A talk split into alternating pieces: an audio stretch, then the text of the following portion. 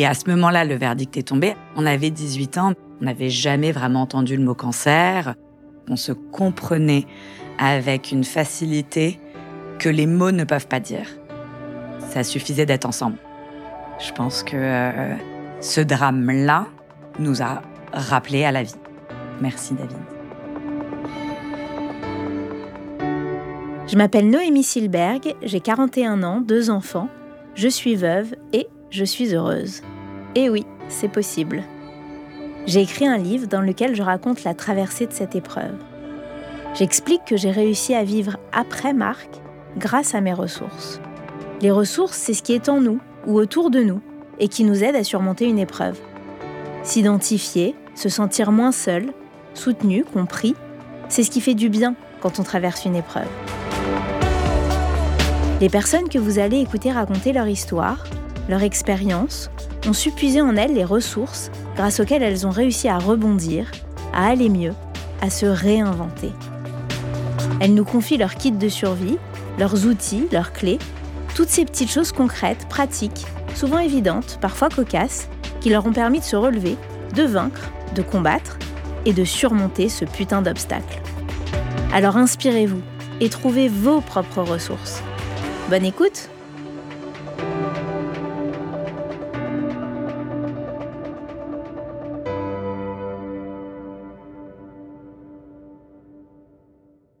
Si je devais représenter Meryl Aloro par un emoji, elle serait ce soleil éclatant au visage souriant qui illumine par ses multiples rayons.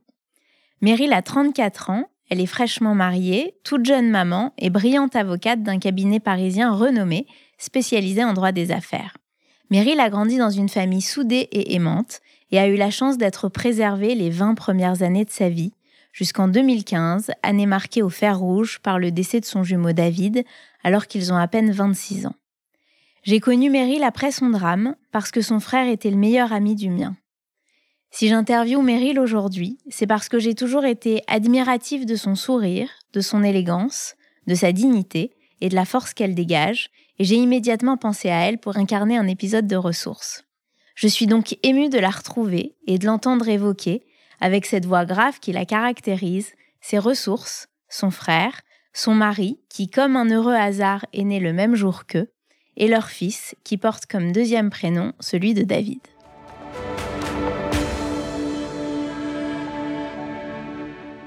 Bonjour Meryl. Salut Noémie, merci pour cette si belle introduction. Merci à toi d'être là. J'aimerais que tu te présentes euh, peut-être un petit peu plus précisément que ce que j'ai fait et que tu nous racontes comment David est tombé malade et comment tout ça s'est passé. Eh bien, donc j'ai 33 euh, ans, bientôt 34. Euh, j'ai vécu euh, jusqu'à mes 18 ans. On a vécu euh, dans une famille sans aucun problème, une bulle de bonheur, avec des parents très amoureux, très comblés d'avoir deux petits jumeaux blonds qui ont grandi collés serrés, on n'a jamais eu de problème, vraiment. Je, je c'est peut-être là où euh, les choses ont été euh, très compliquées quand c'est arrivé et que j'ai pas compris en fait au début parce que j'avais pas du tout, du tout été préparée aux à ces difficultés-là.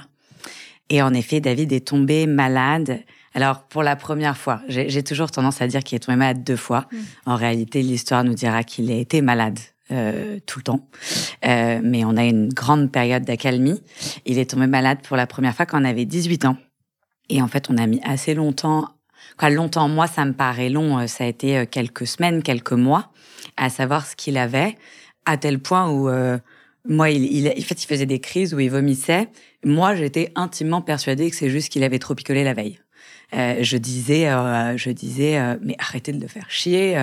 il est sorti, il a la gueule de bois, il tient pas l'alcool, il y a rien. Jusqu'au moment où malheureusement, il n'y avait pas d'autres symptômes il faisait des crises, il avait très mal au ventre, il vomissait, ça durait mais 12 heures, et puis ça passait. Et, et, et, ça s'est reproduit euh, plusieurs fois, euh, jusqu'à un week-end où euh, moi j'étais dans le sud de la France avec mes parents, David était resté à Paris, et là où la crise a été vraiment trop forte, à tel point qu'un ami de mes parents a amené David à l'hôpital, que nous on est rentré en urgence, mais pareil à ce moment-là, moi je comprends pas du tout la gravité. Que au début, ils nous ont parlé euh, d'impádicite, de péritonite, euh, de maladie de Crohn. Bon, ils, cherchaient jusqu'au un moment où le, cousin germain de mon père, qui comme son frère, a dit il y a quelque chose qui va pas. Il faut l'opérer. Il faut ouvrir, il faut voir, il y a quelque chose sur les analyses, etc., quelque chose qui va pas. Et là, euh, il s'est fait opérer, opération qui a duré 10 heures. Euh, et à ce moment-là, le verdict est tombé. Alors, il s'avère que moi et David, on l'a su euh, quelques semaines après, bien longtemps. Quoi. Ce qui me semble, moi, très long, parce qu'en fait, euh, euh, on avait 18 ans, mais on était des enfants, mais des gros bébés, quoi. On était, euh, on vivait chez papa, maman, on n'avait aucun problème, on venait de passer notre bac, euh, euh, pas du tout prêt à recevoir ce verdict-là, qui en plus, à l'époque, ne voulait rien dire pour nous. On n'avait jamais vraiment entendu le mot cancer, on ne savait pas ce que ça voulait dire. Et euh, l'opération a été assez lourde. Ils ont laissé un peu de temps à David de se remettre de l'opération. Et en fait, vu qu'on se disait tout, moi et David, bah, si on ne disait pas à David, on pouvait pas le dire à Meryl. Euh, et c'est évident parce que. Euh, et vous sentiez pas qu'on vous cachait quelque chose? Honnêtement, non. Euh, en tout cas, pas les premiers jours. Et après, il y a eu des signes où je me souviens, j'avais un ami euh, qui était en première année de médecine. Et puis moi, je disais ce qu'on ce qu'on m'avait dit, hein, donc comme une enfant, non, non, bah il a eu une grosse tumeur, mais c'est bon maintenant, ils ont tout enlevé, tout va très bien. Et il me dit, mais... Comme si c'était une tumeur bénigne. Ouais, comme si, ça y est, c'était fini. C'était un mauvais truc, grosse opération. Il va mettre quelques semaines à s'en remettre mais c'est du passé. Et il me dit, euh, mais il n'y a pas de tumeur euh, bénigne au, au, côlon. Donc là, je commence à me dire, ok, bizarre. Mais bon. Et puis euh, un jour, ma mère nous dit, David, demain tu dois aller faire des examens et tu dois faire un PET scan. Jamais entendu ce mot. Alors maintenant, le PET scan, pour moi, ça fait partie des mots courants. Jamais entendu ce mot. Et puis on regarde avec David sur Internet et on voit à quoi sert un PET scan. Et je me souviens qu'on se dit rien, on se regarde peu, ok, il y a un truc bizarre, il y a un truc, ça pue un peu. Et puis finalement, assez euh, quelques jours, quelques, même le lendemain, je pense qu'il nous annonce la nouvelle, en nous disant de façon assez positive, ça va aller. Vos parents Nos parents, avec du coup le cousin germain de mon père. Je pense que mes parents avaient du mal à amener cette discussion. Donc il y avait euh, Gilbert, le cousin germain de mes parents, qui l'avait opéré, qu'on connaît depuis qu'on est né, qui donc explique la situation à David. Et puis je me souviendrai toujours parce qu'il lui a dit euh, on va te garder des spermatozoïdes parce que euh, on sait qu'un jour ça ira mieux et du coup tu pourras avoir des enfants. Claire, t'es mais de quoi on parle en fait? Vraiment? Qu'est-ce que vous nous racontez? On a 18 ans, on comprend rien et honnêtement en fait avec le recul, je pense qu'on n'a rien compris à ce moment-là.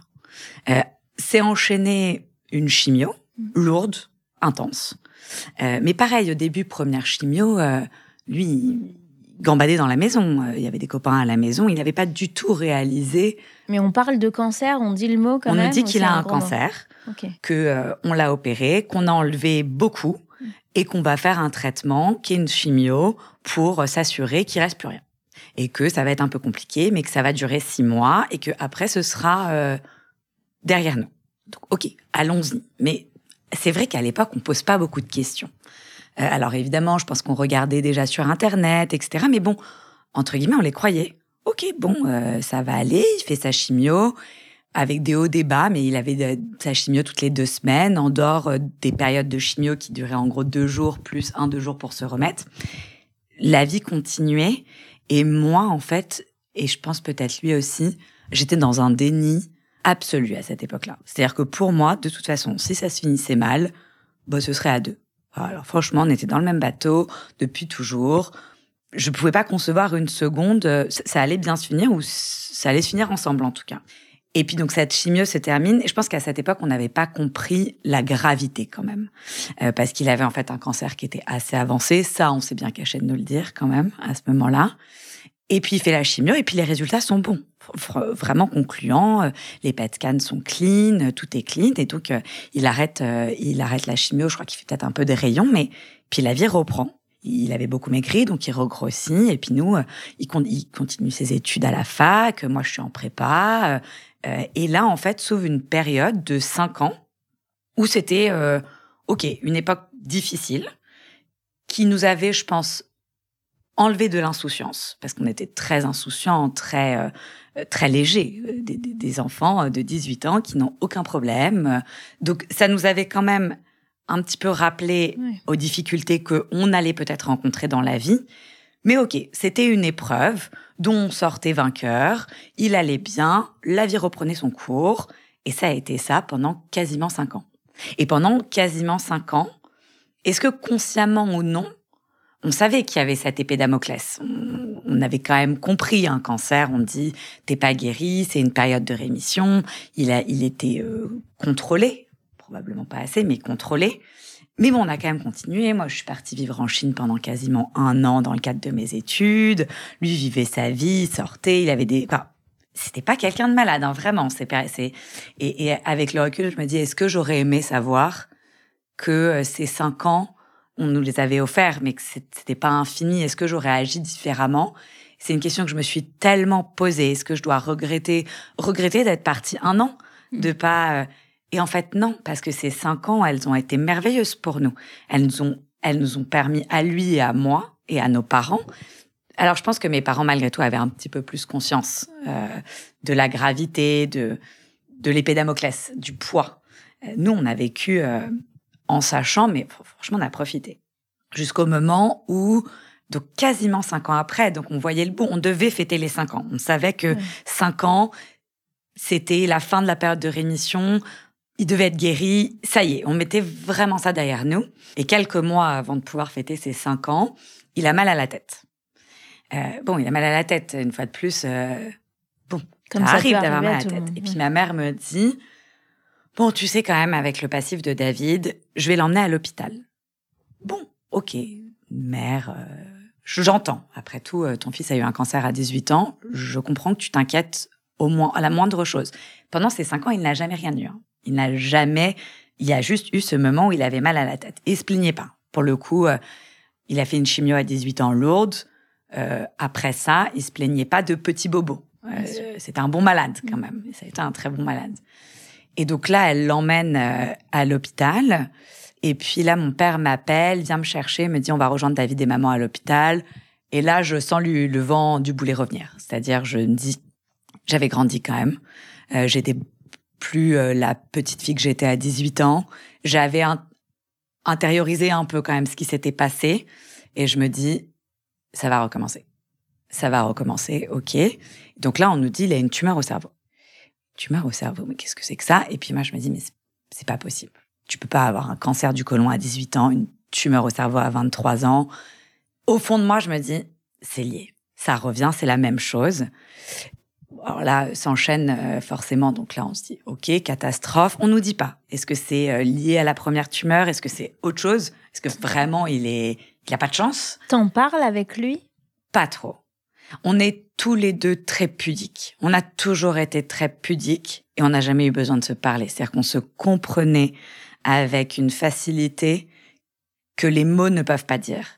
Et pendant, je pense, toute cette période-là, on a peu parlé de la maladie, mais on se comprenait. Mhm. On savait. On savait les bons moments. On savait en profiter. C'était pas tabou, mais vous n'aviez pas besoin de dire les choses. Qu'est-ce, qu'est-ce que, t'as une tumeur au cerveau. Je le savais dans son regard il le savait. On n'avait pas besoin de parler. Et je pense que c'était là euh, ce qui épatait un peu tout le monde et nous notre plus grande force. Et même même même euh, pendant toute sa maladie, on a très peu parlé parce que euh, parce qu'une fois de plus, ça nous on trouvait pas les mots. Mm. C'est pas on, pour le coup, on n'a pas été dans le déni hein, après, mais on trouvait pas les mots et ça suffisait d'être ensemble en fait. Si j'allais m'asseoir à côté de lui dans sa chambre, ça suffisait amplement. On parlait, nos cœurs se parlaient en fait. Et, euh, et, donc là, pour le coup, ça a été le début d'une descente aux enfers parce que s'en est suivi un PET scan, PET scan qui était catastrophique pour le coup. Et là, je me souviens, euh, je pense que ça a été autant la première fois j'étais dans le déni, autant là très vite je l'étais pas. Où mon père m'a appelé, ils avaient les résultats du PET scan et puis il me dit euh, bon, il y en a aussi au foie, il y en a au poumon. Et je me suis raccroché, j'étais avec mon meilleur ami et je le regarde et je lui dis il va mourir. Et je me mets vraiment à pleurer. Je pense, j'ai très peu pleuré pendant toute cette période. Hmm, on en parlera, mais et là je me dis ok, genre c'est la cata. Et alors je dis pas que à ce moment-là j'étais défaitiste. Au début, malgré tout, j'étais là. On sait faire, on a fait. on va refaire la même chose et ça va aller. Sauf que j'étais plus aussi naïve que je l'étais, je pense, que j'ai été chez les médecins avec mes parents, que j'ai entendu ce que eux voulaient pas entendre, qu'on parlait pas de rémission, qu'on parlait de soins palliatifs, qu'on parlait de chimio palliative. Et, et j'ai posé les questions. Moi, j'ai demandé aux médecins qu'est-ce que vous entendez par palliatif en fait? Vraiment, je leur ai dit pourquoi vous parlez de soins palliatifs, quoi, de soins, pas de soins palliatifs de fin de vie, mais pourquoi vous parlez de chimio palliative? Toi, tu allais à tous les rendez-vous avec eux Pas tout, mais c'est vrai qu'à ce moment-là, on a été voir plusieurs médecins. Donc l'oncologue qui l'avait suivi la première fois, mais entre autres deux autres médecins, parce que la situation a été tellement grave que je pense que mes parents voulaient quand même plusieurs avis. Et donc j'ai fait un rendez-vous entre autres avec mon père où mon frère n'était pas là. Donc la parole était aussi un peu plus euh, libre. Il a parlé de chimio palliative et je lui ai dit mais je comprends pas l'autre oncologue, il a absolument pas parlé de chimio palliative, un peu sous-entendu. Bon bah toi on ne choisit pas, t'es très défaitiste en fait. Et en fait je pense que lui et c'est et c'est là aussi euh, les médecins ont une approche très différente de la maladie. Il y en a qui sont super optimistes, il y en a qui sont super pessimistes, euh, ils s'adaptent, pédagogue, pas pédagogue, ils balancent des vérités qui devraient bon passons. Et puis là, j'ai compris, en fait. Il m'a dit, à ce stade de la médecine, on peut pas le guérir. Il, il me l'a pas caché. Euh, on peut pas le guérir. Peut-être que dans trois mois, il va y avoir quelque chose de révolutionnaire. Mm. Peut-être que ça va être l'exception qui confirme la règle, peut-être. Mais là, moi, avec les moyens que j'ai, je vais lui faire gagner du temps. Mm. Mais en fait, ça y est, c'est trop tard. Donc je pense que moi, j'ai intégré ça. Je pense que David l'a intégré d'une certaine façon, mes parents moins. Et donc là, on est rentré dans un combat où malgré tout, là encore, lui, il vivait sa vie. Hein. Donc il avait des chimios qui étaient à peu près les mêmes qu'avant. Il était un plus marqué. Euh, la maladie était beaucoup plus avancée. Donc, euh, mais il y a eu une année où c'était euh, où il continuait à travailler. il est, il bossait, il était en master en même temps à l'ESSEC il vivait sa vie, il avait une copine, il avait plein de potes, il sortait tout le temps, il faisait la fête, quoi. Pour imaginer le personnage, c'est quelqu'un, il est décédé au mois d'octobre, début octobre. Au mois d'août, il était à Mykonos avec ses potes dans une baraque, dans une villa avec 15 potes qui étaient là pour faire la fête, alors que lui, il avait besoin d'être transfusé tous les trois jours. Donc, c'est quelqu'un qui n'a pas arrêté de vivre, en fait. À aucun moment, jusqu'à la fin, il n'a pas arrêté de vivre, il a toujours véhiculé ça. Et donc, nous, on a quand même continué à vivre et très différemment de la première fois où moi j'étais dans le déni complet où je me disais bon bah on est on fait qu'un donc euh, la finalité on sera ensemble j'ai commencé à intégrer que peut-être que ça allait pas se passer comme prévu peut-être qu'on allait me l'enlever bien plus tôt que ce que j'avais envisagé dans toute ma vie. Et d'une certaine façon je m'y suis préparée. Parfois je m'en voulais terriblement. Je j'aurais aimé être celle euh, tant qu'il y a de la vie il y a de l'espoir tu vois. Et en fait, je pense que j'avais besoin de rationaliser. J'avais besoin de de de pas m'accrocher à des faux espoirs pour être en mesure après de de de, de me relever en fait, de de de de pas y croire pour qu'en fait le, ce qui devait être terrible arrive en fait. Et voilà et, en fait la maladie a progressé sans vraiment de bonnes nouvelles. Quoi. Je veux dire, ça a été une progression euh, classique. Euh, voilà. Et puis, euh, et puis la fin est arrivée. Ils nous ont prévenus. Tout a été. lui a été vachement quand même dans le contrôle. Et voilà. Et ce 7 octobre 2015 est arrivé. Alors, il n'est pas du tout arrivé soudainement. Hein. On n'est pas sur. il était à l'hôpital et un jour le téléphone sonne. On nous avait préparé.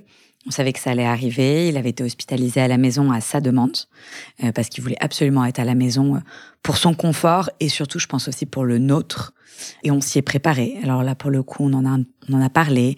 Il a vu beaucoup de gens. Il a vu, euh, il a vu ses amis. et c'est là, peut-être, où on n'était plus, on n'était plus à égalité en fait. pendant, on a toujours été à égalité. On s'est toujours compris. Là, on se comprenait.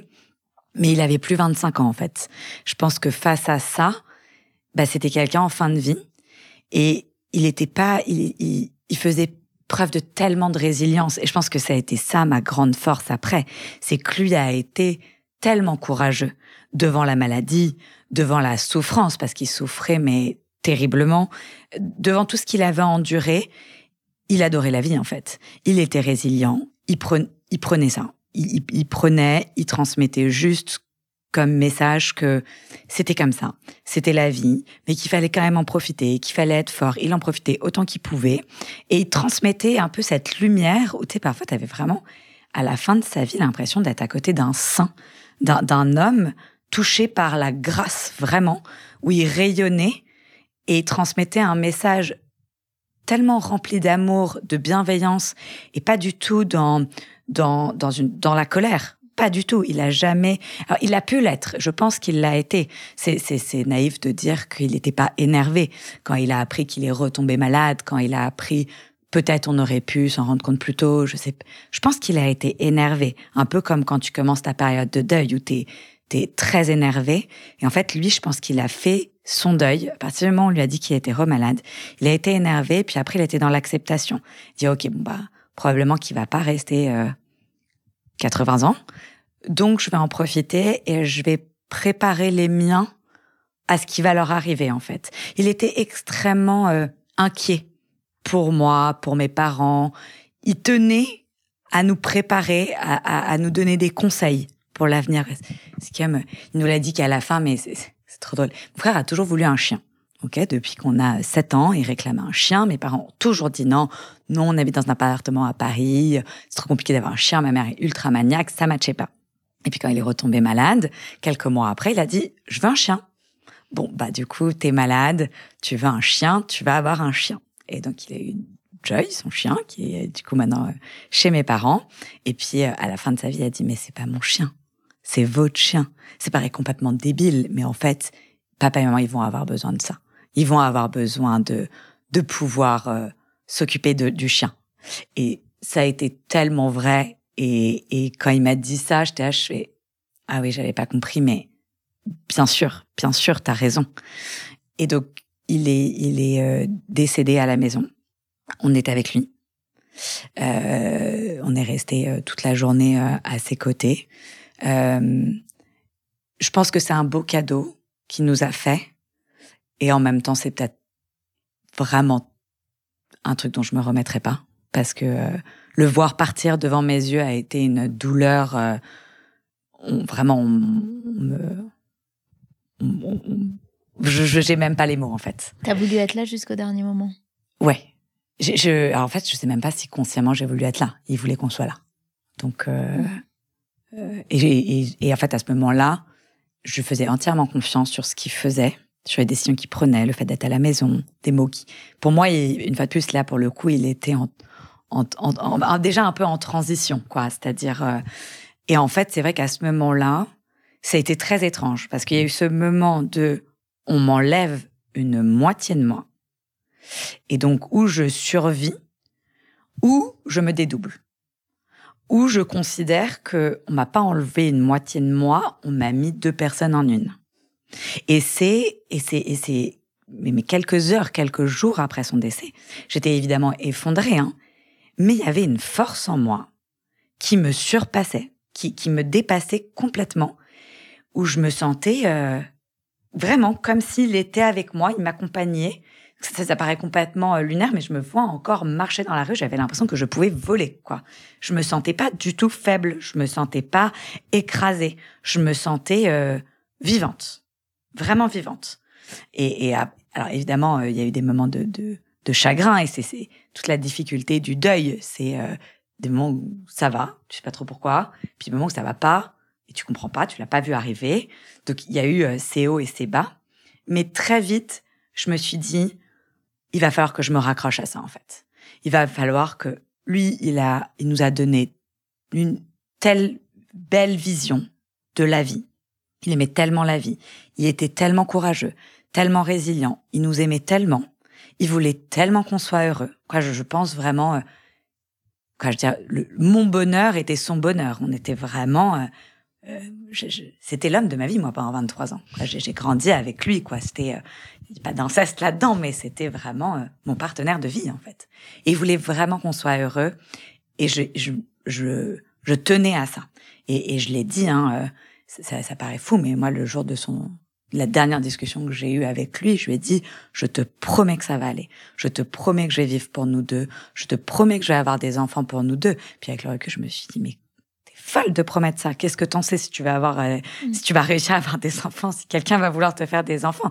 Avec, après, je me suis dit, mais tu t'es mis tellement de pression. Et en fait, bah, c'est ça qui m'a permis de vivre. Et tu penses que ça, c'est lié à la gémellité, à la gémellité on dit? Ouais. Ou c'est juste votre... Euh, je, je, pense que, quoi, on était comme des frères et sœurs très proches, à la différence près qu'on avait le même âge. Donc en fait, on n'a jamais, pas une seconde, même dans le ventre de notre mère, été seuls. On s'est jamais ennuyé une seconde dans notre vie parce qu'on avait le meilleur jouet du mm. monde. Et moi, j'ai des amis aujourd'hui qui sont enceintes de jumeaux. Je leur dis, c'est le plus beau cadeau que tu peux faire à un enfant. c'est, Vous êtes toujours bien entendu. Toujours, quoi. On s'est toujours euh, très bien entendu et chamaillé comme des, comme des enfants. Et on a pas été fusionnels. On n'a jamais été des, des, jumeaux fusionnels comme euh, euh, des vrais jumeaux de sœurs que tu peux jamais euh, séparer. On avait nos vies. On n'a jamais été dans la même classe. Nos parents nous, quoi, parents maternels, mais dès le CP, on nous a séparés. On avait nos groupes d'amis qui se connaissaient. Quand on se croisait, on est trop content de se voir. On avait notre, notre vie intime. On partageait pas tout, donc on avait chacun notre notre sphère, mais on s'est toujours très bien entendu. Il n'y avait pas de de conflit, quoi. Et puis, il était tellement gentil. Dans l'histoire, c'est moi la méchante. Dans cette paire de jumeaux, il y avait une peste, c'était moi. Good cop, bad cop. Exactement. Et lui, c'était un amour. C'était, euh, c'est d'ailleurs, euh, si avec le recul, tu savais que ça allait, sa vie allait être courte tellement il était sensible, doux. Je, il y avait, y avait pas de, il y avait aucune méchanceté en lui. Vraiment, il était euh, si, si gentil. Moi, j'étais pas si gentille. et toi, quand tu te dis, voilà, soit ça va aller, soit euh, je m'effondrer, et ça va aller parce que c'est sur ces rails-là qui nous a mis, et je vais continuer mm. sur ces rails. Ça, tu te le dis toute seule, tu es aidée par un psy. Comment est-ce que, comment est-ce que cette réflexion, elle, mûrit en toi? Alors, il m'avait demandé d'aller voir quelqu'un. Parce que déjà, en fait, même à la fin de sa vie, euh, j'ai été ce que les gens appelleront très forte, euh, dans le sens où euh, je m'effondrais pas. En fait, moi, j'étais dans une situation et ça a été un petit peu pareil après son décès, où en fait, je pouvais pas m'effondrer. Là, notre monde était déjà en train de s'effondrer. Il y avait mes parents qui, pour le coup, s'étaient occupés de lui, mais avec une dévotion, mais sans limite, mais qui en fait, à la fin, arrive aux limites de ce qu'ils pouvaient eux-mêmes supporter. Donc, j'étais un peu là, je m'effondrais pas.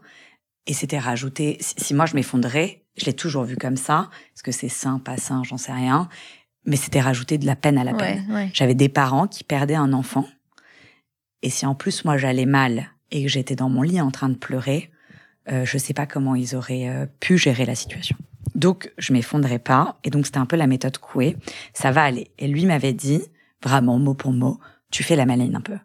Tu fais un peu la maline, genre ça va, ça va, ça va, everything is under control, euh, tu vas te prendre une énorme claque.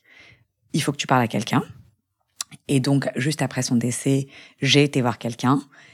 Et alors, autant je suis très pro euh, psychologue, etc. Je pense que ça peut faire des miracles, quoi, des miracles. En tout cas, ça peut faire beaucoup de bien à plein de gens. Moi, j'ai été voir la mauvaise personne. Euh, on m'a orienté sur un psychanalyste euh, freudien de 80 ans qui avait un cabinet glauquissime qui m'a foutu sur le divan et qui me parlait pas et qui me disait vous avez rêvé de quoi? J'ai pas rêvé, je rêve pas, je dors pas, t'as rien compris et ça a pas du tout marché quoi. Ça a pas du tout marché. Donc je l'ai vu quand même beaucoup de fois parce que je m'étais dit euh, bah, j'avais dit que je le ferais, je me tiens à mes promesses. Donc j'allais le voir, je m'allonçais sur ce divan. D'une certaine façon, ça me faisait pas du mal parce que ça m'imposait de parler. J'étais allongée, donc je parlais un peu. À mon avis, ça n'avait ni queue ni tête parce que j'étais complètement dans une sorte de flou, en complète dissociation quand même à cette époque. Moi, j'ai une grosse période de dissociation où je me voyais vivre. Euh, les, les, mois qui ont suivi le décès de David, j'avais l'impression de, voler. Et puis, il y, avait moi qui continuais sa vie, qui essayait de tant bien que mal montrer à tout le monde que ça allait, mais j'étais pas là, j'étais pas présente. Bon, donc ça, ça n'a pas été euh, une grande euh, réussite jusqu'au moment où je sais pas pourquoi j'ai dû lui raconter quelque chose et il m'a dit ce qui veut dire un truc euh, dans un langage freudien et qui n'est même pas grave. Il m'a dit en fait vous avez des pulsions de mort. Et alors là, en fait, bah, j'ai pété un câble. Pédagogue, le psy. Pédagogue, très bon médecin. Et je me suis levée de ce truc et je l'ai regardé et je lui ai dit, j'ai 23 ans, j'ai vu la mort de mes propres yeux il y a deux mois. Mon frère est mort devant mes yeux. Vous n'allez pas me dire que j'ai des pulsions de mort. Vraiment pas, quoi. Parce que non, j'ai des pulsions de vie, j'ai envie de vivre. Je suis là pour que vous m'aidiez. Je suis pas là pour que vous me disiez que j'ai des pulsions de mort. C'est genre absolument ce qu'il fallait pas faire. Et, euh, et en fait, je lui dis, euh, on va s'arrêter là. Et puis il me rappelle, je devais, euh, il me rappelle, il me dit, j'aimerais bien que vous reveniez. Ok pour s'arrêter, mais je veux qu'on en parle, qu'on en reparle. Et, euh, et en fait, je l'ai revu. Du coup, j'ai euh, j'avais pas très envie d'y aller, mais je, je suis retournée. Il m'a dit en fait, euh, entre guillemets, vous, vous, a- vous, vous avez eu le déclic, vous avez eu ce déclic, vous avez eu un élan de vie en me disant, mais enfin, vieux crouton, vieux crouton, va te faire foutre avec tes pulsions de mort. Non, j'ai pas de pulsions de mort, j'ai envie de vivre, mais c'est un peu dur, quoi. Juste, sois conciliant, quoi. Euh, je, je, j'ai, une fois de plus, j'ai perdu ma moitié, donc il va me falloir, euh, mais j'ai, j'ai- en plus, je sais même plus, j'avais regardé à l'époque pulsion de mort, ça voulait pas dire que j'avais envie de sauter par la fenêtre, mais que j'avais peut-être une, j'étais pas forcément très bienveillante euh, vis-à-vis de, de moi-même euh, à ce moment-là. Et je suis plus jamais euh, retournée voir de, de psychologue, même si peut-être qu'à terme je le ferai. Et donc non, c'était dans ma tête. Je me martelais que ça devait aller. Et puis il y avait mes parents aussi, Euh, parce qu'en fait quand j'ai perdu mon frère, donc je, je perds mon frère, et en fait moi je me dis, ben, je vais perdre mes parents, parce que je pense que euh, s'il y a bien un truc qui fait consensus euh, sur le monde entier et sur la terre entière, et il y a peu de choses, c'est si on demande à des parents, le pire qui peut vous arriver, c'est de perdre un enfant.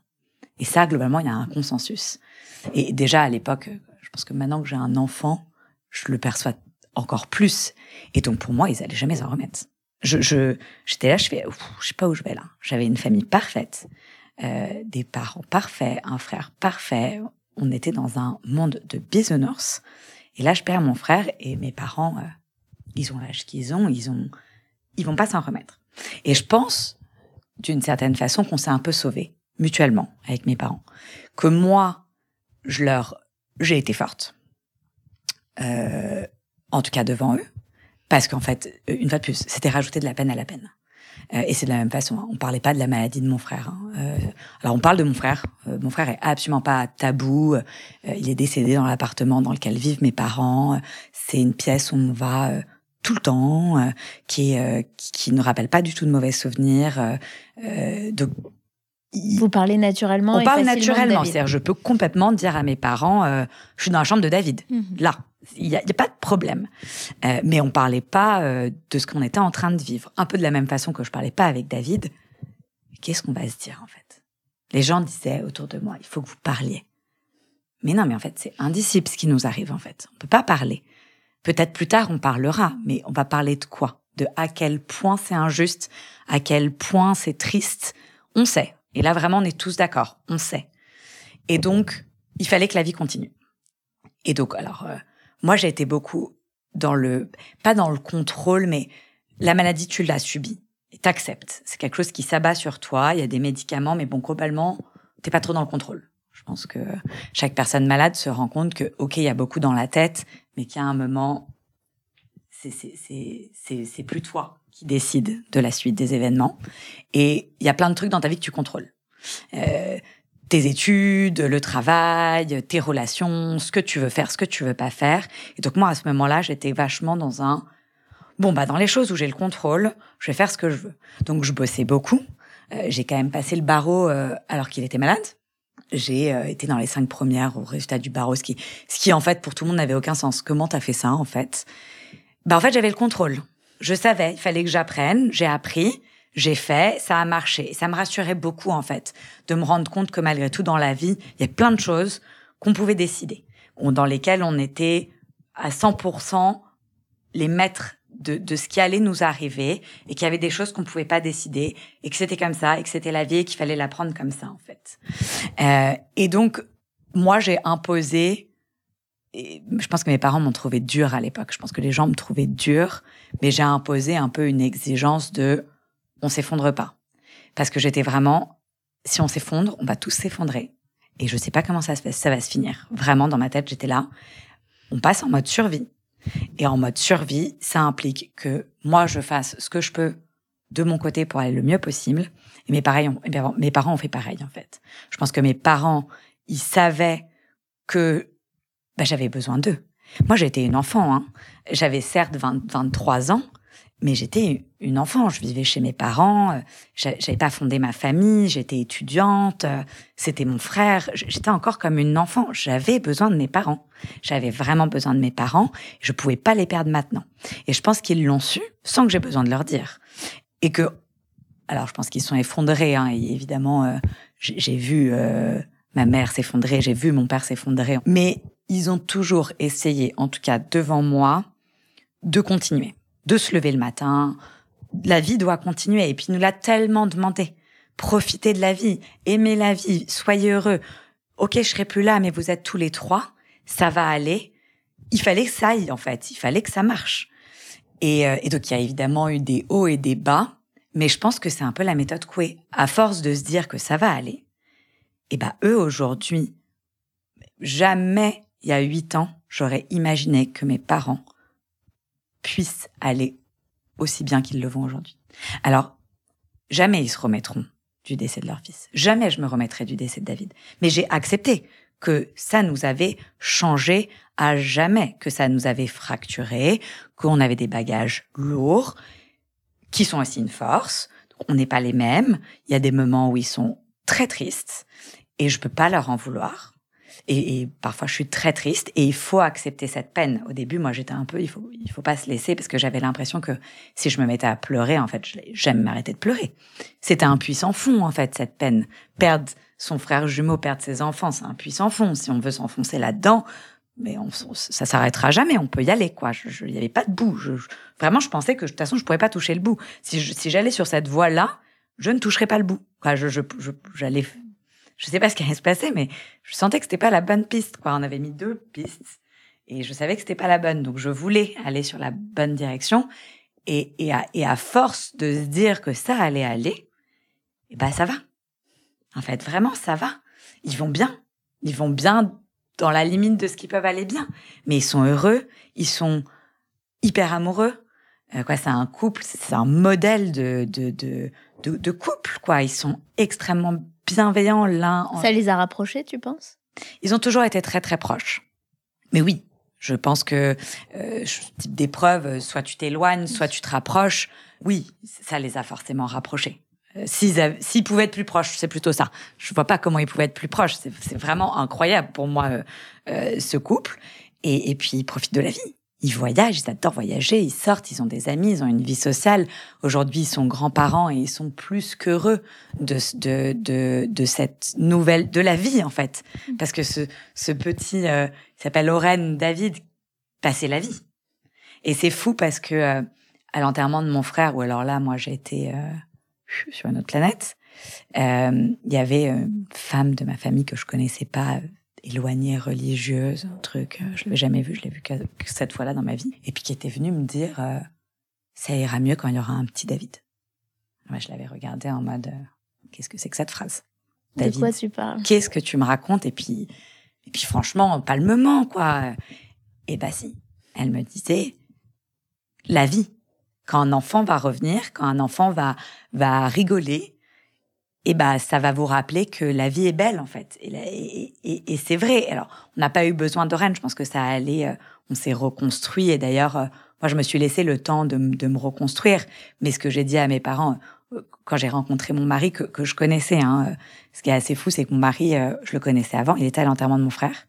Il avait jamais rencontré mon frère, mais on était copains. et puis à l'époque, on aurait pu se mettre ensemble parce qu'on se tournait déjà autour. Et il avait dit euh, à notre meilleure amie en commun, c'est pas le moment. C'est, c'est pas notre moment. Elle a besoin de se reconstruire et, et sûrement lui de s'amuser d'une certaine façon. Et il avait tellement raison. J'étais pas du tout dans un état d'esprit, par contre, où accueillir euh, quelqu'un dans ma vie. Donc j'ai une période dans ma vie où je me suis concentrée sur autre chose. Je me suis concentrée sur moi, sur le boulot. J'ai beaucoup bossé. Franchement, honnêtement, moi, le travail, ça a été quand même un exutoire.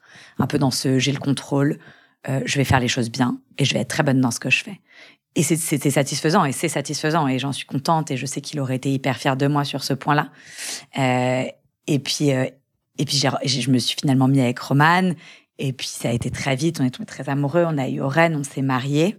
Et j'ai dit à mes parents à un moment, on s'engueulait, je sais même plus pourquoi. Euh, je, ai dit, je leur ai dit, Roman, là où je suis dans ma vie, le bonheur dans lequel je suis, l'amour que j'ai pour cet homme, je vais construire ma famille, c'est, pour nous tous, de l'ordre du miracle. Vu d'où on revient, donc vous êtes gentil, je sais plus ce qu'ils me reprochaient, franchement ça devait être pas très grave. On arrête, on met pause deux secondes, on regarde d'où on revient, on regarde où on est maintenant, et on est content. Et on est heureux et on arrête de se chercher des noises, parce que c'est de l'ordre du miracle, vraiment. Euh, et, voilà, donc. Euh, et est-ce que David, euh, donc tu disais qu'à la fin vous, vous aviez parlé, et qui vous donnait des conseils et qui vous insufflait son goût pour la vie et qui vous a demandé. Mm. Et j'ai été très émue de t'entendre dire ça parce qu'il y a des choses, j'ai l'impression, mm. ça me fait vraiment écho. Euh, parce que Marc avait aussi accepté sa mort et j'ai voulu continuer comme ça à profiter de la vie. Est-ce qu'il t'avait donné euh, des instructions? Est-ce qu'il t'a donné, est-ce qu'il t'a dit des choses que tu partages ou que tu partages pas? Mais est-ce qu'il il m'a pas donné d'instructions vraiment à part me dire sois heureuse. Je te demande une seule chose, c'est sois heureuse. Je pense en fait à ce moment-là que lui avait très peur en fait que ça me détruise, euh, qu'on s'en remette pas, parce que je pense qu'il avait conscience de ce qui allait nous arriver. Euh, il, se mettait à notre place. Il se disait mais qu'est-ce qui se passerait si c'était moi qui la perdais? Est-ce que je, est-ce que j'ai Il me dit sois heureuse, sois heureuse pour nous, sois heureuse euh, et non, il m'a pas donné d'instructions précises. Mais en effet, il nous a demandé l'autorisation de partir, comme s'il était aux commandes, comme si euh, il décidait. il savait que c'était fini, il attendait qu'on soit prêt, qu'on ait dit ce qu'on avait besoin de lui dire, de, de, rester le temps. Et il, a, il nous a permis ça à nous, mais il a permis ça à son entourage proche. Il a, il a laissé le temps aux gens de lui dire au revoir ce qui me semble euh, incroyable d'humanité. Euh, et parce que, une fois de plus, je pense qu'il était à ce moment-là euh, touché par quelque chose de très sacré. Très, très sacré, ouais. Tu rêves de lui? Pas beaucoup, parce que je me souviens pas de mes rêves. Mais je sens sa présence. T'as des signes? J'ai des signes. Alors, qu'est-ce que tu veux de plus comme signe que mon mari est né le jour de notre anniversaire? Et puis en plus, l'anniversaire, juste après son décès, ça a été un grand questionnement. Euh, on était entouré de gens, euh, pas forcément malveillants, mais qui considéraient que du coup, j'avais pas le droit de fêter mon anniversaire, que ma mère non plus, parce qu'elle est née cinq jours avant nous. Et donc, on a été un peu privés d'anniversaire, en tout cas euh, les deux premières années. Et quand Roman est rentré dans ma vie, je me suis déjà ma mère m'a dit il y a il y a des signes qu'on ne peut pas voir, qui sont tellement énormes, qui sont là. Ça avait été tellement dur de me dire, mais moi j'ai partagé mon anniversaire toute ma vie avec quelqu'un, je veux pas le faire seul. Et je le pensais profondément. Et puis là arrive Roman, dit pas de problème, on va fêter notre anniversaire ensemble. Donc ça déjà. C'est le plus beau signe. Et après anniversaire de ma mère, qui est quand même que bah, mon fils est né le jour d'anniversaire de ma mère. Incroyable. Et donc ces anniversaires qui sont très rapprochés, qui sont le 23 et le 28 décembre, euh, qui était triste parce que même si après après j'avais dit on fêtera les anniversaires parce qu'à aucun moment il aurait souhaité qu'on arrête de fêter les anniversaires. Mais bon on peut pas dire que c'était non plus euh, facile. Bah aujourd'hui en fait on a un petit bout de chou qui va fêter euh, ses un an le 23 décembre. Mon mari qui, qui qui fête son anniversaire avec moi. Et donc c'est des moments heureux. Donc oui il y a ces signes. Et puis il y a des présences où où je lui parle. Où je, je lui parle où je, je je me dis qu'il est là. Je me dis qu'il est là. J'ai mis longtemps. C'est des choses qui sont pas venues euh, après son décès, mais aujourd'hui, je vis avec l'intime conviction qui me protège. À en faire des blagues parfois. C'est-à-dire que quand euh, mon fils était euh, tout petit et du coup faisait pas ses nuits, je lui disais "T'inquiète pas, David est là, il va te surveiller. Si t'arrives pas à lui dire, quoi, si t'arrives pas à dormir, tu lui dis." Tu vois, mais dérange pas maman, maman elle va aller dormir tu vois. Donc, euh, donc euh, je, je, je, je, sais qu'il n'est pas là, je, je... Mais, euh, mais il me protège. Je, je vis avec la conviction que qu'il y a il est là, il regarde, euh, il, il, nous aide parfois. Parfois, quand je, me, je sais pas, je fais des trucs où je suis fière de moi, je suis convaincue que c'est parce qu'il m'a aidé. Parfois, je suis hyper euh, forte dans ce que je fais au travail. Et parfois, je me dis, mais d'où ça sort? Quoi Comment je comment je peux autant, sans me lancer des fleurs, autant exceller dans ce que je fais? Et je me dis, c'est sûr qu'il m'aide. C'est sûr. Quoi, je, j'en suis euh, intimement convaincue. Voilà. On passe au questionnaire ressources. Avec plaisir.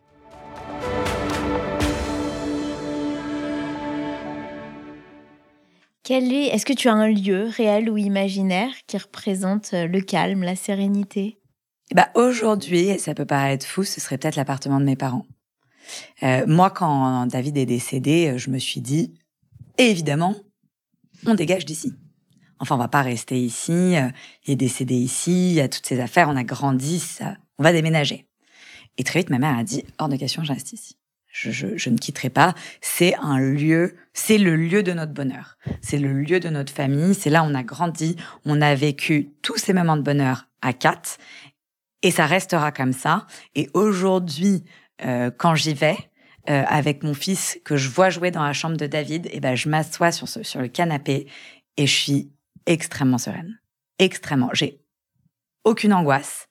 Et, euh, et parfois, quand j'arrive, je vais dans ma chambre et je dis, j'ai envie de dormir. Cette chambre, elle me donne envie de dormir, comme si euh, c'est un lieu sûr. C'était un lieu sûr. Je me sens en, en, sûreté, ouais, exactement. Donc euh, c'est facile parce que ça a cinq minutes à pied de chez moi. Euh, et donc ouais, j'aime beaucoup y aller, ouais. Quel est ton mantra ou ta philosophie de vie?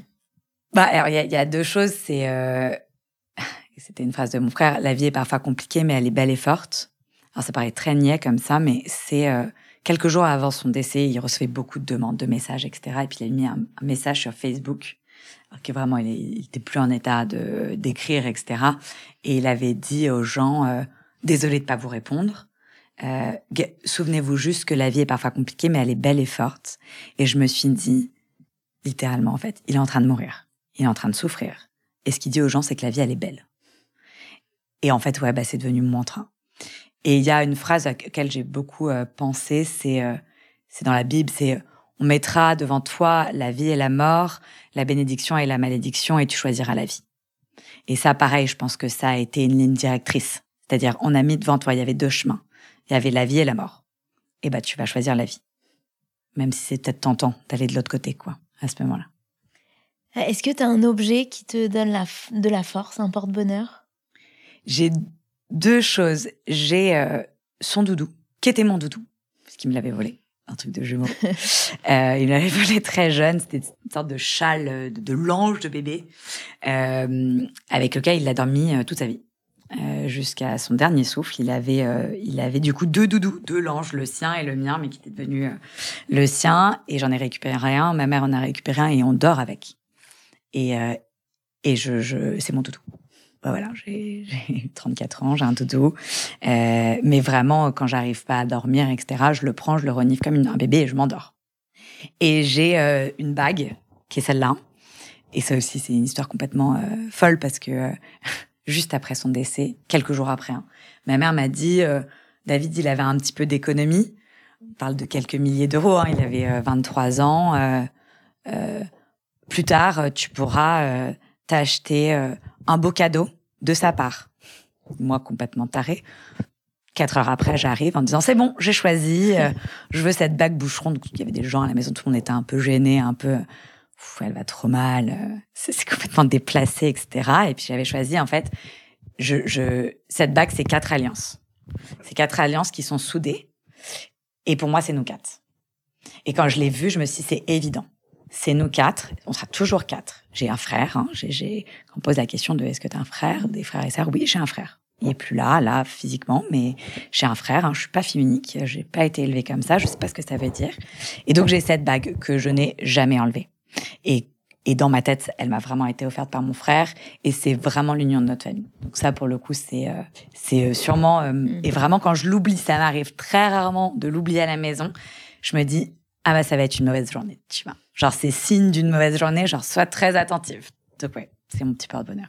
Est-ce que euh, tu as fait une rencontre marquante qui est liée à, à la mort de David? Enfin, euh, David Ouais, alors il y a eu évidemment tout le personnel médical, euh, parce qu'il a quand même été euh, suivi par un médecin qui a été extraordinaire, qui était très jeune, qui était, qui était extrêmement gentil avec lui, parce qu'il était, lui, David était trop jeune pour se retrouver dans un service d'oncologie en fait. Euh, et, et, il a été très à l'écoute, il lui a expliqué beaucoup de choses. Donc euh, Christian, dont on est resté euh, très proche, ça a été une très belle rencontre. Et il y a Raïm Corsia, parce que donc des religions juives, pas pratiquants, quoi, traditionnalistes, mais vraiment pas pratiquants. Et à la fin de sa vie, mes parents ont quand même demandé à mon frère si il voulait voir quelqu'un de religieux. Et là, il a dit, j'aimerais bien voir Raïm Corsia. Donc là, moi, j'ai rigolé. Hein. J'étais sérieusement, David, tu veux pas demander le président de la République, c'est quand même le grand rabbin de France, on le connaît pas. Quoi. Il aurait vraiment pu demander le rabbin de la synagogue d'à côté. Non, il voulait voir le grand rabbin de France. Donc moi, j'étais achevé painful jusqu'au bout, en rigolant évidemment. Euh, et donc, il a fait rentrer Raïm Corsia dans nos vies. Il lui a parlé à la fin de sa vie, et Raïm est jamais sorti de notre vie. Euh, il nous a accompagnés donc dans la période de deuil euh, avec un soutien et un sans compter son temps. Il était chez nous euh, tous les jours. il est devenu très proche de mes parents et c'est un vrai pilier aujourd'hui dans la vie de mes parents. Donc, donc merci David, merci Raïm. Tu es la deuxième quand même dans ce, ce podcast qui me cite Raïm Corsia comme personne marquante. Est-ce que tu as une scène qui te revient un peu décalée, tragicomique ah, il y en a eu euh, pas mal parce que moi, j'ai à beaucoup de moments, euh, essayé un peu de garder de la légèreté. Mais il y a une scène marrante. Alors mon frère euh, avait convoqué ses trois meilleurs amis, dont ton frère, à la toute fin, hein, je pense la veille de son décès, pour leur parler. Alors je pense qu'il leur a vraiment parlé, hein, sérieusement. Mais c'est surtout donc ils sortent, elle dit ah, qu'est-ce qu'il y a? et tout. Il vous a dit quoi? Il nous a dit qu'il y avait plein de bœufs dans sa salle de bain et il fallait absolument qu'on le prenne pour le jeter parce qu'il veut pas que ta mère le voie. Et en fait, ça m'avait fait tellement rire que même dans ces moments-là, il est la conscience d'un enfant de se dire si ma mère trouve toute la bœuf qu'il y a dans la boîte secrète dans ma salle de bain, ça va l'énerver. Et il avait demandé à Daniel, Ilan et, et, Raph de vider cette boîte. Et donc, ils ont jeté la bœuf par terre euh, dans la rue. C'était complètement absurde. Donc, ouais, c'était un peu... Euh, c'était comique, ouais. J'ai entendu parler de ouais, Ouais. Est-ce que tu as reçu des messages euh, collector décalés aussi Je pense qu'on a tous euh, reçu des messages collector. Honnêtement, moi, je m'en souviens pas. Euh, c'était maintenant il y a huit ans. Je pense que le cerveau est très bien fait. J'ai oublié plein de choses.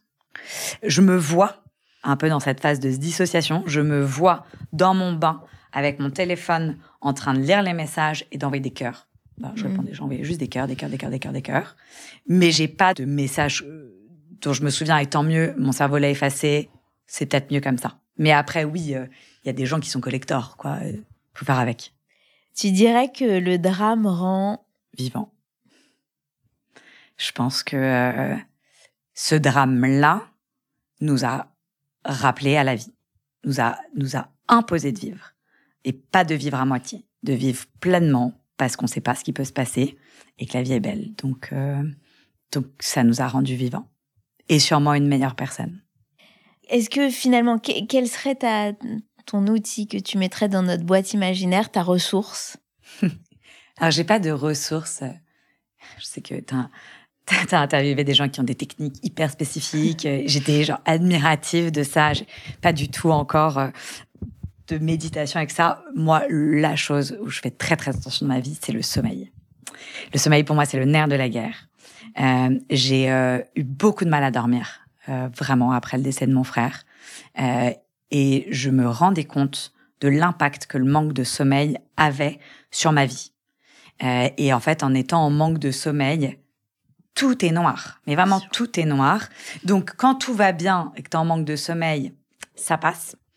Quand les choses sont un peu plus difficiles, quand tu as des bagages un peu plus lourds, ou que tu... Voilà, c'est insupportable. C'est insupportable et ça te, et ça te plonge dans, dans, des, dans les abysses euh, d'un monde hyper dark. Et les nuits où tu n'arrives pas à dormir et où ton cerveau tourne en boucle, euh, c'est terrible. Et donc, ça fera rire plein de mes amis qui écoutent. Je suis une psychorigide du sommeil.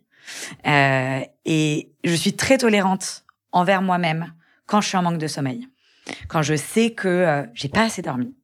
Euh, ce qui m'arrive, hein, j'ai un bébé de 10 mois, ça m'arrive, bah, je vais être plus tolérante euh, vis-à-vis de moi-même, de, mon humeur, de, je, vais réfléchir à ce que je dis, à comment je parle aux gens, parce que je sais que ça peut rendre agressif, ça peut rendre euh, sur la défensive. J'ai complètement intellectualisé ça, et je vais être très tolérant avec mes proches quand je sais qu'ils sont fatigués.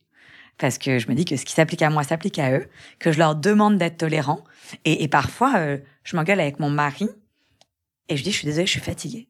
Et c'est la seule bonne raison. Je suis juste fatiguée. Ce qui ce qui fait que je suis pas sympa. Mais je suis, je, je, je t'aime, mais je suis juste fatiguée. Je vais aller dormir, tu vas aller dormir. Demain, la vie sera meilleure. Donc j'ai pas de, de, de, faut faire attention au sommeil. Il faut faire en sorte de préserver son sommeil et je sais combien c'est difficile. Euh, moi, je me suis toujours gardée de tomber dans des médicaments euh, forts pour dormir. Euh, alors oui, euh, oui à la mélatonine, hein, oui au Donormil, oui à tous ces trucs légers qui ont un peu un effet placebo dont j'use et j'abuse gentiment. J'ai toujours fait attention à pas prendre de somnifères parce que j'avais trop peur de, tomber dedans. mais mais je fais attention au sommeil, oui. Et je recommande de faire attention. Je partage. et enfin, est-ce que tu as une chanson qui te fait du bien, une chanson ressource? Alors, je sais pas si j'ai une chanson aujourd'hui, mais je pense que ce qui me fait le plus de bien aujourd'hui comme son, c'est les petits miaulements d'oreine de mon fils. Et je pense que ça, euh, quand je l'entends le matin, mais je suis comme une puce, j'ai juste envie d'aller le chercher dans son lit. Et puis même quand j'ai un peu un coup de blues ou un truc, en fait, tu, tu le prends, il te sourit. Bah, c'est le meilleur antidépresseur du monde, quoi. Merci beaucoup, Meryl. Merci à toi. Je voudrais remercier Meryl qui m'aide à remplir cette boîte à outils que je complète et que je partage avec vous à chaque épisode. J'étais très émue en quittant Meryl car comme elle, je cultive cette vision poétique en me disant que nos morts nous guident et qu'ils nous accompagnent dans tout ce que nous faisons. Pour vous rebooster, vous pouvez retrouver notre playlist en tapant podcast ressources sur Spotify. Si vous aussi vous avez su trouver les ressources qui vous ont permis de rebondir après une épreuve douloureuse, si vous avez envie de partager votre expérience, envoyez-nous un mail à l'adresse suivante contact at ressources au pluriel .life, L -I -F -E.